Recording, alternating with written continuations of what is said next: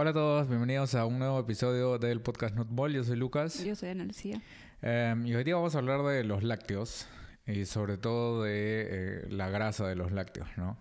Em, porque creo que eh, generalmente se suele pensar que no necesariamente que los lácteos son malos, pero que si consumimos queso o yogurt o qué otro lácteo común hay o leche, eh, alta en grasa no, claro que, que, cuando consumimos lácteos tenemos que consumirlos o bajos en grasa o sin grasa que son más saludables no porque em, leche light o em, yogurt light em, o incluso sin grasa porque también hay... Claro, ahora encuentras que es básicamente agua blanca, ¿no? Sí. Entonces, porque, bueno, todo viene creo que a raíz de, eh, de la idea esta de que la, la, grasa es mala, ¿no? Sobre todo la grasa animal. Em, entonces, y eso lo ves creo que también, si no me equivoco, en las recomendaciones nutricionales oficiales, la recomendación es que se consumen lácteos que sean descremados o, eh, eh, o sin grasa. Em, y también eh, eso eh, implica evitar el consumo de crema de leche, ¿no? O de mantequilla y favorecer quizás margarina o... O aceites vegetales. Mm. Creo que también es lo que suele reemplazar a este tipo de grasas de origen animal. Claro, la, margarina vendría a ser como que una mantequilla vegetal. Eh, básicamente un, producto que es sólido a temperatura ambiente. Em, que, bueno, para los que no saben, las grasas saturadas son sólidas a temperatura ambiente. Em, pero las grasas poliinsaturadas se mantienen líquidas. Entonces no puedes tener mantequilla eh, naturalmente a partir de, eh, de, aceites que son netamente poliinsaturados. Entonces, bueno, creo que a partir de ahí viene toda la idea, porque si uno ve la evidencia científica sobre el consumo de lácteos, eh, de repente es un ejercicio interesante para aquellos que les interesa nutrición y ciencia. ¿Qué cosa dice la data sobre eh, el consumo de lácteos en general? ¿Es mejor comer lácteos sin grasa o eh, peor? ¿O qué cosa dice? O sea, depende, creo que también en qué enfermedad te estés enfocando, pero en general creo que más, si se enfocan en el eh, tratar de controlar el peso, recomiendan bajo en grasa pero en general las asociaciones que se han visto hace años, por ejemplo en el caso de diabetes tipo 2, eh, no hay efecto o incluso es una relación inversa, o sea, a más eh, productos lácteos, menos riesgo de diabetes tipo 2. productos lácteos enteros. Enteros, pero también low fat. Mm. Bueno, bajo, en grasa. Eh, pero em, en muchos análisis que ha habido, hace años en estudios epidemiológicos en lo que se basaban era en eh, encuestas que te pregunten, por ejemplo, ¿qué consumes? ¿Qué lácteos consumes? Que es como normalmente se... se eh, perdón que te acuerdo, pero es lo que como normalmente se, se hacen estos estudios nutricionales, ¿no? Haces encuestas, le preguntas a la gente cuánto de tal alimento come por semana, mucho, ¿Cuántas poco. ¿Cuántas veces a la semana consumes? Este? Que es clásicamente lo que se, se usa para... Eh, evaluar asociaciones entre ciertos alimentos y enfermedades. Pero ya creo que con los años ya no se está em, basando tanto en encuestas porque se sabe que tienen fallas. O sea que es difícil que te acuerdes en la semana cuántos productos lácteos consumiste. Em, o puedes pensar en los obvios, es como que comí queso, comí leche, yogurt, mm. pero eh, de repente cosas que no tienes en cuenta es en la preparación de una salsa de, mm. no sé, los tallarines, usas crema o usas mantequilla. Em, entonces a veces eso no lo tienes en consideración y puede estar em, perjudicando un poco la veracidad de los resultados en estudios epidemiológicos en los que solo se toma en cuenta este tipo de encuestas. No, y quizás si eres... Eh, si alguien nos hace encuesta a nosotros, para nosotros es más fácil porque casi siempre comemos lo mismo, ¿no? Entonces, si, normalmente si uno eh, sabe nutrición o, le, le, interesa la nutrición y por lo tanto usa ese conocimiento en su dieta, como que tienes, ciertos, tienes una dieta base, digamos, ¿no? Entonces, podrías, yo podría responder muy precisamente cuántos huevos como a la semana, por ejemplo, porque siempre como casi lo mismo, siempre comemos lo mismo. Pero normalmente si no te interesa, tienes una dieta variada y, no tienes algo como que siempre... O comes eh, fuera de casa y tampoco sabes que le han puesto tu comida. Exactamente. Entonces no tienes... Sabes que le han puesto, pero no necesariamente cada ingrediente con precisión. No tienes esa información en la cabeza o en cuenta, no, no le prestas atención, básicamente. Este, entonces, bueno, estaba diciendo que eh, justamente por ese motivo. Eh, que hace unos años, que serán, deben ser ya unos 20 años, comenzó a surgir la idea de utilizar marcadores más precisos de consumo de lácteos. Entonces, eh, lo que se está usando ahora son ácidos grasos de cadena impar, que se sabe que solo son producidos por rumiantes y que luego llegan a la leche. Entonces solo es, bueno, solo se encuentran en la leche en principio. Mm. Eh, y esos son eh, los ácidos grasos. digo, es pentadecaenoico y heptadecaenoico. Uno de 15 carbonos y de 17 carbonos. Hay otro de 16 carbonos con trans. Eh, Digamos, ácidos grasos que son específicos para, más o menos, digamos, y en general consideramos que son específicos para, para los lácteos. Em, y que podría técnicamente ser mejor usar eso como, eh, como marcador de consumo de lácteos que simplemente te pregunten cuánto lácteo consumes, ¿no? Sobre todo con estas encuestas que quieres determinar cantidad, porque puedes decir comes queso sí o no, alguien te va a responder de manera, creo que clara si come queso o no, eso sí sabes. Pero cuánto queso comes, ahí comienzan a haber un poco más problemas. y otra cosa que, en la que también influye, por ejemplo, cuando hay participantes que son que están siendo reclutados para un ensayo, muchas veces si es que estás evaluando su dieta, pueden mentir sanamente o pueden simplemente comenzar a consumir lácteos pero bajos en grasa porque estás evaluando su salud y se sienten observados. Entonces eso también puede influir en resultados, que es algo que ha sido reportado también. Sí, hay un... Eh, hay dos cosas. el, Healthy User Bias, como que es el cejo eh, inducido porque la gente que, sabe, que, está interesada en salud y sigue cosas, tiene, tiene como que estilos de vida más saludable, tiende a participar más en esas cosas y sabe más, sabe exactamente cuánto consume. Lo que un poco te decía de, de cuando tienes una dieta más base. Y también la gente, como dices, suele ocultar ciertas cosas porque sabe que son malas, entonces es... O porque te olvidas, también también También, también. Es como cuando haces un recordatorio, esto, los nutricionistas que nos escuchan eh, lo van a saber, eh, lo van a tener... Como que ya es algo que, que, que, que, que es bastante común, ¿no? Como que tienes un paciente con sobrepeso que quiere bajar de peso y le haces un recordatorio, le preguntas qué cosa ha comido y dice, no, no como mucho, es solamente... Y poco a poco, mientras vas preguntando más, te vas dando cuenta que eh, vas sacando más información y obviamente no come tan poquito. claro, em, porque si calculas calorías de acuerdo a lo que te dice, no suman. No, pero es como que, eh, bueno, en la mañana solamente una tostadita y si me da hambre una fruta y en el almuerzo una ensalada con un pollo.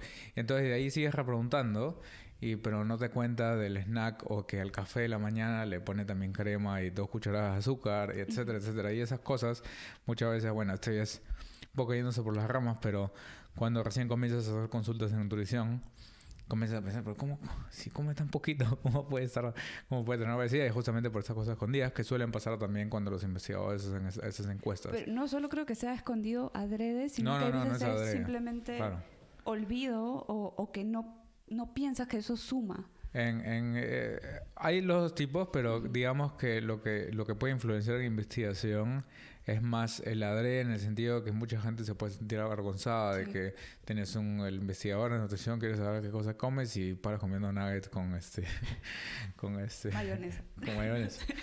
Entonces ocultas y tratas de decir que no no no comes este pollo a la plancha con aceite de oliva por ahí va la cosa eh, pero entonces, bueno, como, como en el caso de los lácteos, con otros eh, alimentos también, lo que se quiere entonces es encontrar otra manera un poco más exacta de medir el consumo. Objetiva y, la, cantidad de algo, ¿no? Porque, como digo, pueden decir que consumen tal cosa, pero cuánto consumen es un poco más complicado. Entonces, obviamente el principio es bastante sencillo. Si es que encuentras una sustancia que está solamente en ese alimento, puedes medir la concentración de esa sustancia en el cuerpo y te va a dar un buen indicador de cuánto está consumiendo. Eh, por ejemplo, con lo que hemos mencionado antes del temao, em, que, que posteamos hace unos días el, el, post eh, en Instagram, que hay un episodio también, em, en un episodio anterior del podcast, el temao siempre se usa como marcador de consumo de pescado. Este, entonces por ahí un poco va eh, la idea. Entonces con, con los lácteos Em, Pero en este caso de los lácteos, eh, la asociación de estos marcadores es un poco más precisa que la del TMAO con riesgo cardiovascular, por ejemplo, que se quiere utilizar TMAO como marcador de riesgo cardiovascular y en realidad está sesgado completamente por si consumes una dieta alta en pescados eh, no, claro, pero, pero antes de que se vuelva famoso y que muchos este, comiencen, o sea, como, que explote la idea de que el tema es marcador de riesgo cardiovascular, si revisas la data antes, bromatológicamente y en, estudios químicos, este siempre se ha usado el tema como marcador de consumo de pescado.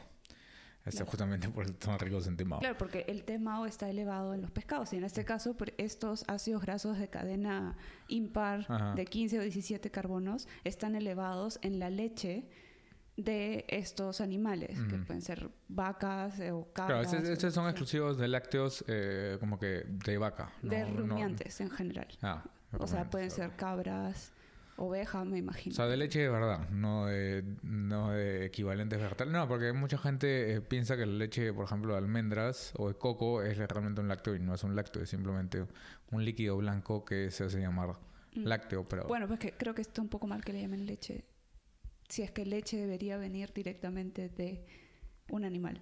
No, ah. bueno, es, de una glándula mamaria. Es un lácteo. Pero no hay leche de un coco.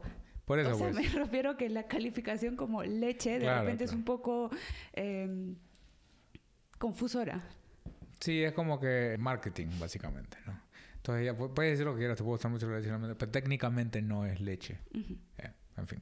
Entonces solamente lo encuentras en las leches de, que vienen de glándulas mamarias que solamente están en los mamíferos y no en la almendra. No puedes ordeñar una almendra.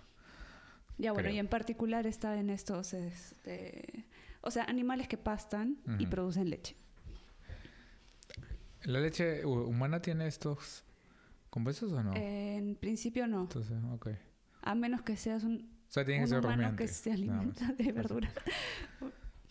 Claro, pero no, quizás me puse a pensar si, si aparte del hecho de que sea rumiante también tenía que ver algo con el proceso de... Eh, no, tiene más que ver con, con, bacterias que son propias de la flora intestinal de mm. estos animales, que son las que producen estos compuestos y de ahí se llegan a la leche. Ah, ya, ya, ok. Entonces, bueno, em, para volver al tema central. Em, entonces siempre se ha asumido que las grasas, eh, que los lácteos enteros son malos porque tienen grasa. Pero si evalúas la evidencia científica, por lo menos observacional, que es lo que tenemos, ves que no hay una relación muy clara y al contrario parece haber una relación inversa entre algunas enfermedades y el consumo de grasa láctea. Dígase, puede incluir mantequilla, puede incluir crema de leche, pero grasa eh, específica de lácteos o quesos eh, grasosos. o sea, en general, agrupando a todos los lácteos que pueden ser de diferentes tipos, o sea, puede ser queso, mantequilla, todo. Grasa láctea. Em, entonces, una manera más específica de medir el consumo de grasas lácteos es medir productos o sustancias, no productos, sino sustancias que están presentes solamente en esos alimentos y ver si hay una asociación entre la concentración en diferentes partes del cuerpo, puede ser tejido, puede ser en plasma, em, y riesgo, ¿no? A ver si es que se, uno esperaría ver la misma relación, ¿no? Eh, obviamente por observacional no puedes eh, determinar causalidad, pero si observas una asociación entre el consumo de lácteos grasos y, eh, y menor riesgo, por ejemplo, de diabetes, ¿no? Si de ahí mides marcadores eh, de esos ácidos grasos específicos y hay una relación causal entre el consumo de lácteos y el menor riesgo de diabetes, también esperarías encontrar la misma asociación, asociación porque lo que estás midiendo ahí directamente es el consumo. Entonces no estás, estás reduciendo un poco eh, esos confusores que pueden haber cuando usas simplemente consumo de lácteos enteros. Estás viendo directamente qué pasa si tienes esas sustancias en el cuerpo. ¿Y qué cosa, qué cosa observan con esos estudios? Podemos eh, poner quizás el... ¿Ese fue el primero? Eh, ha habido varios, pero este es como un metaanálisis em, centrándose básicamente en estudios que utilizan estos biomarcadores, que son una forma más objetiva de, saber consumo de lácteos en personas. Y lo que se ha visto es que conforme más elevado tienes en plasma o en tejido adiposo estos ácidos grasos de origen animal, eh, hay una relación inversa con diabetes tipo 2, o sea, menos diabetes tipo 2. Y en este caso han usado diferentes estudios eh, de cohorte bastante largos, en algunos había hasta de 20 años. En promedio creo que duraron como 9 años de seguimiento y vas viendo si estas personas desarrollan diabetes tipo 2 y conforme más lácteos consumían, menos diabetes tipo 2. Incluso con alto contenido graso. Y eso está obviamente corregido por, eh, por otros marcadores, ¿no? O sea, por, por, otros factores de riesgo, perdón. Sí, hacen diferentes correcciones, creo que hay en ese gráfico. Entonces, eh, quizás miramos al total para ser más fácil, ¿no? Ese es el, el, eh, el plot mostrando el, el, riesgo relativo en diferentes estudios Em, de estos marcadores, de los eh, ácidos grasos biomarcadores de eh, grasa láctea. Y eh, en este caso es diabetes de tipo 2. Que si, no me equivoco, eso es lo que me acuerdo que siempre, como que más evidencia sólida hay, ¿no? Que protege contra diabetes de tipo 2. o sea, no em, sé si diría protege, pero... Se ha visto, hay una asociación ya. Inversa, ajá. Estoy cegado, pues estoy cegado. Pero, eh, pero sí, es, es, es, muy interesante porque eh, cuando vi este gráfico, si ves, em, o sea, una de las cosas que uno tiene que ver en ese tipo de plots, em, donde básicamente eh, te muestran, porque cada, cada uno es un estudio individual, a la derecha que tienes mayor riesgo, si es que consumes, o si es que tienes más de estas sustancias, y a la izquierda es menos riesgo comparado con menos de estas sustancias, ¿no? Em, en este caso el riesgo relativo. Una de las principales cosas es ver consistencia en todos los estudios, que siempre está por el mismo lado. Nunca tienes, bueno, pocas veces tienes que todos están hacia el mismo lado, pero te indica un poco de direccionalidad. Entonces, en este caso ves que hay dos estudios principales que como que llevan completamente el promedio eh, hacia la izquierda, que son estos dos que son de Europa y Francia. Pero si ves, ese de Europa tiene un montón de participantes. O sea, 12.000 puede darte un resultado un poco más, con más peso. Y ves también acá está el, intervalo de confianza, ¿no? Este, en cambio, si vos, por ejemplo, tienes este de acá que te, tienes un riesgo relativo menor, pero este intervalo implica, incluye, llegas a casi, o pues, o sea, eh, lo que te indica el intervalo de confianza es que probablemente tu valor puedes tener la certeza que tu valor está en ese rango. En este caso puede ir de una reducción de riesgo casi a 0.3 o puede aumentar tu riesgo dos veces. pero ahí también hay 28 participantes. No, sí, sí, pero simplemente para graficar. Em, pero en general es curioso porque, bueno, no sé las características de esos estudios. Podríamos... ¿Te puedo explicar? Brevemente. Brevemente, sí. O sea, en la mayoría, lo que dicen que puede ser una desventaja es que en la mayoría había sujetos, por ejemplo, caucásicos, salvo en el que se llama MESA, que incluía también eh, mujeres. Hay, hay, y otro, no me acuerdo exactamente el nombre, que incluyen poblaciones más variadas. Pero en general sí, este era en diversos continentes y diversos países. Entonces, es curioso que veas. ¿Por qué importa que sean solamente hombres caucásicos? Porque puede haber diferencias genéticas. ¿Cómo qué? O diferencias, por ejemplo, por dieta, porque en países nórdicos, en Europa, se consume más pescado. Y una cosa que se puede haber visto también es que no es completamente preciso, pero el pescado también puede tener niveles elevados de eh, estos marcadores, que no llegan a ser a la concentración que está en lácteos, pero, que si consumes bastante, entonces sí puede claro, ser. Claro, entonces dicen que poblaciones que tienen alto consumo de pescado eh, podrían tener cierto eh, sesgo o factor confusor, pero que en general eh, el uso de este marcador, dependiendo de dónde se mida, porque también importa un poco en sangre cómo se mide, puede ser un poco más preciso. Entonces, eh, hay otra cosa que me parece interesante, dos cosas en realidad. Eh, lo de caucásico es importante porque normalmente em, se asocia, o creo que em, el linaje, por así decirlo, caucásico viene de Europa y en Europa siempre ha habido una eh, cultura pastoral bastante temprana comparado con otros países. Entonces hay una selección de lo que se conoce como la persistencia a la lactosa. Pues tienes la eh, intolerancia a la lactosa, ah, bueno, sí. que es este, que en muchas poblaciones que no han estado expuestos hace mucho tiempo a la leche y a los lácteos, que tienen la lactosa, tienen este problema. Pero los caucásicos, como han estado consumiendo leche por más tiempo, se ha seleccionado el gen o ciertos genes o ciertas características que hacen que sean más tolerantes a la lactosa y consumen más lácteos. Entonces, eh, otra cosa es que también estos países nórdicos también se menciona que, bueno, no solo se menciona, creo que se conoce, eh, que básicamente eh, comen bastantes quesos que producen en sus campos. Em, y la otra cosa que también, bueno, acá no se aplica tanto porque ves que en el MESA también hay una asociación, ¿no? Em, una asociación, digamos, protectora. Pero lo que también suele pasar, y eso, eso lo, lo he conocer gente, eh, quizás, bueno, no creo que nadie nos escuche, bueno, quizás sí, ¿no? En Estados Unidos hablan bastante eh, español. eh, lo que sí sé que eh, he leído en bastantes oportunidades es que, primero, que la gente que viene de Estados Unidos a Europa siente que hay una diferencia en la comida.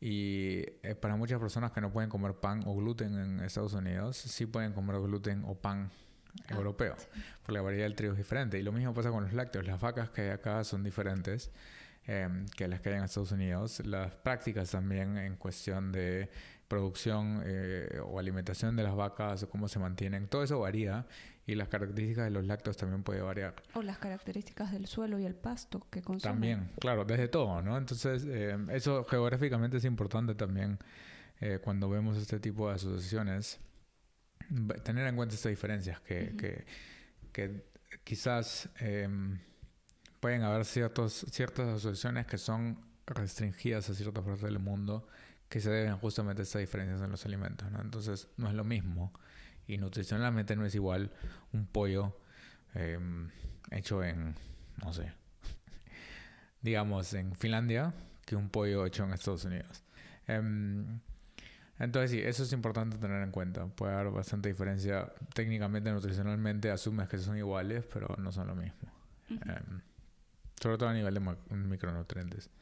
Entonces, bueno, ese, es, eh, creo que, una, una data que es consistente, que creo que hasta ahora no hay un dato mucha curioso diferencia. que vieron aquí también es que esta asociación inversa de consumo de lácteos y diabetes tipo 2 era más fuerte para mujeres que para hombres. Mm.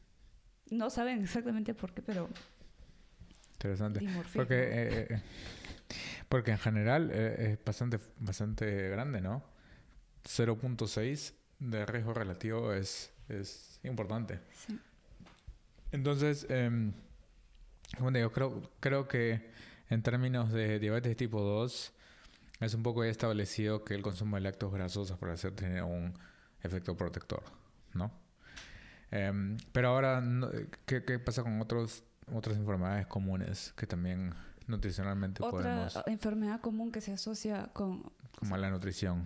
Con que alta grasa, sobre todo de origen animal, puede ser perjudicial es eh, enfermedades cardiovasculares. Entonces, que se, cree o que se, se, se, sospecha. se dice. Eh, entonces, lo que también se ha hecho es utilizar estos marcadores para reanalizar data, bueno, o considerar data que tiene esta medida objetiva y se hizo un análisis similar, pero con eh, poblaciones o grupos de estudio en los que se evalúa eh, riesgo cardiovascular o muerte o en general enfermedades relacionadas al sistema cardiovascular. Eso está en este artículo. Y creo que voy a ir de frente al... Sí, sí. Bueno, en, este estudio em, estamos mostrando una gráfica similar a la, a la del anterior estudio que era diabetes tipo 2, pero en este caso miden diferentes eh, tipos de enfermedades cardiovasculares como enfermedad coronaria o derrame cerebral. Y lo que se ve también nuevamente es que casi todos los valores están más tirados hacia la izquierda, que implica que hay menos riesgo en general. Al analizar eh, estos biomarcadores en diferentes, porque algo que estuvimos diciendo es que pueden ser medidos por lo general en plasma, pero hay diferentes fracciones del plasma donde puedes encontrar el, em, marcador. O en tejido de pozo también, ¿no? Y o en tejido de pozo. En tejido de pozo es un poco más exacto y también te da una noción de consumo prolongado, pero una, eh, una porción o fracción común en la que se mide este marcador es en eh, ésteres de colesterol en plasma o en eh, fosfolípidos, que ese creo que debe ser el PP que se ve ahí. Sí. Sí. o también se mide en eritrocitos, pero claro, ese CE es este colesterol éster y PP es esos son uno de los más precisos. Quizás medir en, en glóbulos rojos no es lo más preciso, pero en general se ve una asociación. Puede haber ciertas diferencias en, en precisión de acuerdo a qué fracción es la que has usado para medir el, el marcador. Sí, ahora en, en, en tejido esposo es, es, creo que importante mencionar que em, es un buen indicador porque cualquier cosa que sea liposoluble que consumas se puede almacenar en tejido adiposo. Toxinas que consumimos del ambiente que son lipofílicas se van a almacenar ahí, vitamina D, por ejemplo, también Em, y eso, bueno, también ácidos grasos, entonces se incorporan también al, a tu propio pool de ácidos grasos y la mayor cantidad de ácidos grasos los tienes en el tejido de pozo. Aunque también técnicamente estos también se incorporan en las membranas de las células, ¿no?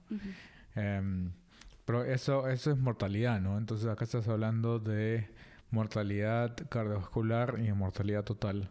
Y al parecer en, em, en mortalidad cardiovascular ves un efecto, eh, aunque el intervalo de confianza casi llega a uno.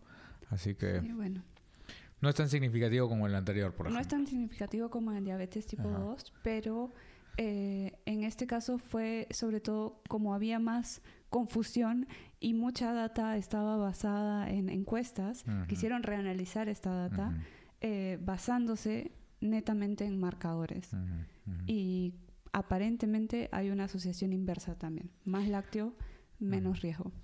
Y, o, digamos, en los casos no hay una relación eh, positiva, no, no, incrementa tu riesgo. Neutra. Este, entonces sí, em, creo que, que, por lo menos lo que me parece que la data muestra en general es que eh, el consumo de lácteos enteros, que siempre ha sido eh, satanizado, ¿no? sí, satanizado. Em, o es neutro o es positivo para enfermedades metabólicas. Claro. Em, por asociaciones. Pero algo que también eh, creo que vale la pena decir, aunque no sé qué querías mencionar, era que el problema que tienen estos marcadores es que no te pueden decir exactamente de dónde viene el lácteo que estás consumiendo.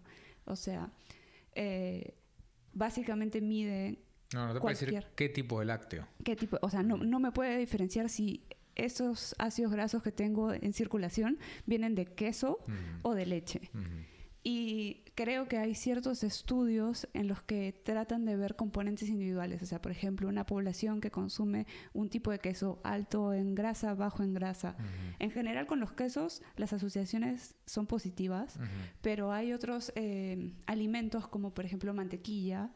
Eh, que no hay una relación muy clara. Entonces ahora la idea creo que es buscar de repente o dos cosas, o buscar marcadores que te digan precisamente estás consumiendo queso o estás consumiendo leche, o hacer estudios controlados en los que tú das la dieta y lo que haces es dar un queso alto en grasa versus un queso bajo en grasa y comparar qué se observa, o compararlo con otros tipos de alimentos como yogurt, en los que también se ha visto asociaciones positivas, pero que tampoco se sabe si son necesariamente por los componentes de ácidos grasos del alimento o por otros eh, elementos como que son considerados, no sé, probióticos o que tienes alto vitamina K o otros tipos de vitaminas.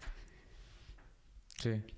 Em, creo que ahora que mencionas lo de la mantequilla, por ejemplo, el sobre queso, que es interesante porque quizás la mayoría de gente, hay gente que sí, pero la mayoría de gente no consume mantequilla o si no más. Eh, la mantequilla la consumes como parte de una preparación de algo y se suele usar como ingrediente para preparar, no sé, tortas o en panadería, ¿no? O algunos alimentos que técnicamente tienen un, montón de otras cosas que pueden em, ser no buenas o no, no óptimas. Em, mientras que el queso, sí, lo puedes consumir quizás como pizza, ¿no? Habría que ver eh, en, qué forma se consume, pero quizás eh, eh, eso también, si se encuentra un marcador, pues quizás muestre más claramente la diferencia entre esos tipos de, de lácteos, que los dos son lácteos, pero uno se usa más como ingrediente para algo y la otra puede ser simplemente una comida y no tanto como acompañamiento o, como parte de, una preparación. Em, pero sí, ahora todo esto es asociaciones, ¿no? Ajá. Em, así que no podemos asumir causalidad y creo que estudios controlados hay, casi no hay y los únicos que hay son bien, digamos, limitados, que no muestran nada, por, son muy cortos. o control eh, eh, preciso. Por ejemplo, hay algunos que asocian mantequilla con efectos negativos, pero no son proxy, un control. ¿no? Dicen que aumenta un poco de repente el LL y ya, con eso se o sea, los controles no son propiamente hechos o también hay relaciones completamente inversas dependiendo de la población que analizas. Países nórdicos que comen justamente comidas ricas en lácteos y sobre todo preparaciones con mantequilla, eh, no ven ese tipo de asociaciones como en otros sitios que tienes otra dieta. Sí, sí. Em, pero a mí me parece interesante, o lo que, lo que me gustaría ver, no sé si hay algún estudio, quizás, creo que no hay, pero alguien debería hacerlo. eh, es eh, básicamente hacer eso, o sea, tener un periodo donde aumentas el consumo solo de un tipo de lácteo y medir la concentración de diferentes ácidos grasos asociados a lácteos y de repente puedes ver, ah, eh, el consumo de queso aumenta en mayor medida o ese tipo de cosas, ¿no? O quizás ahora necesitas, podría ser metabolómica y ves si identificas algún compuesto que sea más específico para uno, pero eh, todas esas cosas son un poco más complicadas Me parece que he visto realizar un estudio metabolómica que estaba justamente tratando de encontrar marcadores más precisos. Bueno, pues eso es una metabolómica, ¿no? Trata de... Pero... De encontrar este, una aguja en un... ¿Cómo, se, ¿cómo es? Una aguja en un pajar. Sí. ¿Cómo es el dicho? Bueno, eso. Buscar una aguja en un pajar. Tratas de encontrar algo en, un mar de información, ¿no? Em, pero bueno, entonces para cerrar... Al parecer hay asociaciones positivas entre consumo de lácteos grasos eh, y menor enfermedad cardiovascular o al menos neutros eh, y menos riesgo de diabetes, que es un poco más fuerte y consistente. Em, diabetes de tipo 2. Em, pero creo que aparte de, bueno, bueno, no satelizar un alimento por su grasa o por la, porque tiene grasa eh, creo que grafica muy bien también el eh, lo que siempre hemos, hemos, estado diciendo varias veces en diferentes episodios de tratar de, construir los alimentos como suma de ingredientes individuales. Entonces, ah, si un alimento es alto en grasa, automáticamente es malo. Los lácteos también ofrecen muchos micronutrientes, muchos eh, macronutrientes de buena calidad. La proteína de los lácteos es una de las mejores. En los ácidos grasos probablemente también tenga algún efecto en el cuerpo tienen, encuentras bastantes vitaminas liposolubles. Em, dependiendo de algunos quesos, son más ricos en vitamina K2, por ejemplo, que eh, bastante positiva al parecer que no muchos eh, consumen. Tienes el calcio, que todo, todo el mundo consume el calcio.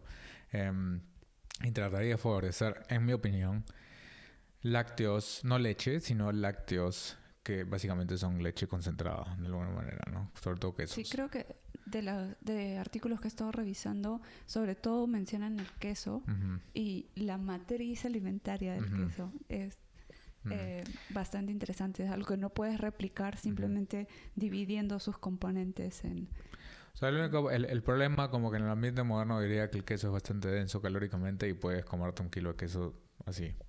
Sí, em, entonces, quizás, pero claro, hay que separar, ¿no? Eh, no, no todo lo que te hace bajar de peso es bueno y no todo lo que puede hacer reducir de peso es malo. Entonces, em, creo que saber que, es denso calóricamente, pero no, no necesariamente hay que evitarlo. Es o sea que hay la idea también, como así como que la grasa es mala, entonces si tiene muchas calorías también es malo. Que no, no necesariamente es así. Em, así que, que bueno, em, hay mucha gente también que está en contra de los lácteos de por sí. Ah, eh, un, dato curioso, que era una, creo que se ha visto recientemente, es que las personas que son veganas comienzan a aparentemente producir endógenamente estos marcadores de lácteos, los de 15 carbonos y de 17, en una menor concentración que, em, que, la gente que consume lácteos. Pero sí, es, es simplemente un dato curioso que se ha observado creo que en un par de estudios, pero simplemente es para tener en consideración que hay ciertas poblaciones, o no solo es eh, la población o, genes, pero también la dieta que consumes puede influir todos estos parámetros. Eh, por, la, microbiota, ¿no? La microbiota es la que comienza... Sí, sí, claro. Tienes una... conforme consumes una dieta vegana, puede haber cambios en tu microbiota que pueden favorecer. O sea, básicamente eh, si comienzas a comer como un rumiante, te comienzas a volver a un rumiante. Eso es lo que quieres tratar de decir. No, no sé. Es broma, es broma. No, no me manden amenaza de muerte. No, no.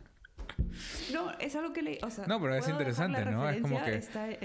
Eh, por, lo menos se sabe que la microbiota, eh, de alguna manera, no, no puedes cambiar toda tu microbiota, pero sí es influenciada por lo que comes. Entonces tiene sentido que quizás estos ácidos grasos son importantes. Y por eso como que el cuerpo se trata de adaptar y producir a estos.